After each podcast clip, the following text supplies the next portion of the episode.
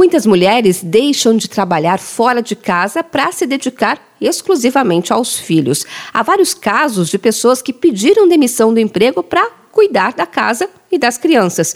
E mesmo sem trabalhar fora, Maria Aparecida nunca deixou de recolher o INSS justamente para não perder os direitos como auxílio doença, licença maternidade e até o tempo para aposentadoria. A dona de casa conta que hoje já está aposentada e que a decisão de continuar contribuindo para a previdência mesmo sem trabalho remunerado fez toda a diferença. É muito importante as donas de casa, as mães recolher o INSS para elas, porque é para auxílio doença, é para o futuro ficar mais tranquila, ser mais independente. É um direito de qualquer cidadão contribuir para o INSS mesmo sem trabalhar fora. Dessa forma, estudantes, desempregados e donas de casa podem continuar a ter direitos dos benefícios previdenciários oferecidos pelo governo. É o segurado facultativo que pode escolher entre alguns tipos de plano. Uma opção é recolher 20% sobre qualquer valor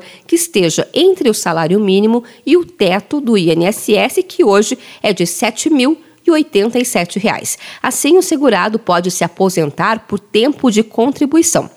Existe ainda a possibilidade de pagar 11% sobre o salário mínimo e se aposentar por idade. E tem ainda um plano para pessoas de baixa renda que podem recolher 5% também sobre o valor do salário mínimo.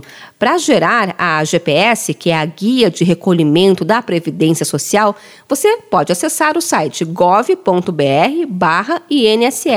e fazer todo o processo de forma virtual. Teodoro Agostinho, doutor e mestre em Direito Previdenciário, explica que para solicitar os benefícios ou requerer a aposentadoria é sempre bom ter em mãos os comprovantes de recolhimento. Sempre bom guardar né, as guias de recolhimento, carteira profissional, se tiver assinado, tudo isso é muito, é muito importante né, para fazer a, a eventual prova. Se for vínculo empregatício que teve reconhecimento na esfera trabalhista, aí também é, é importante levar a sentença dessa, desse acordo. Pela internet, podem ser feitos todos os benefícios e os pedidos de aposentadoria.